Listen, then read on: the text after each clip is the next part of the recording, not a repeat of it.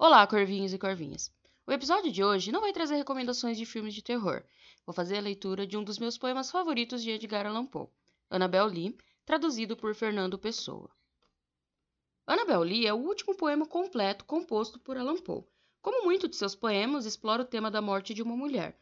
O narrador do poema, que se apaixona por Annabel Lee quando eles eram jovens, tem um amor por ela tão forte que mesmo os anjos estavam invejosos.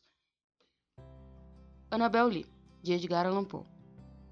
Foi há muitos e muitos anos já, no reino de Ao Pé do Mar, como sabeis todos, vivia lá aquela que eu soube amar, e vivia sem outro pensamento que amar-me e eu a adorar.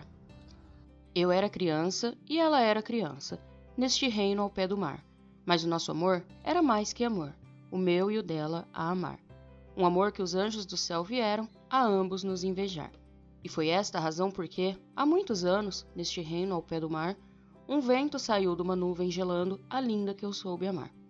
E o seu parente fidalgo veio, de longe a me atirar, para fechar no sepulcro, neste reino ao pé do mar.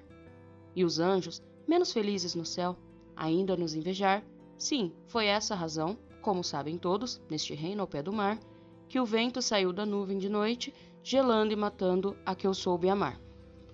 Mas o nosso amor era mais que o amor, de muitos mais velhos a amar, de muitos de mais meditar, e nem os anjos do céu lá em cima, nem demônios debaixo do mar, poderão separar a minha alma da alma da linda que eu soube amar.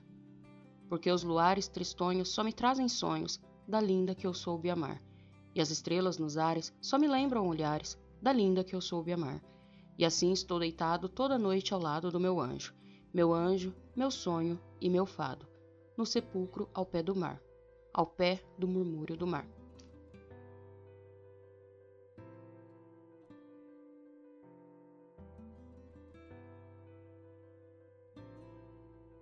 Se você tem alguma sugestão de poema ou conto que gostaria de ouvir aqui no nosso podcast, mande um e-mail para robertacremones5@gmail.com. Obrigada, Corvinhos. Até a próxima semana e stay spooky e, claro, apaixonados.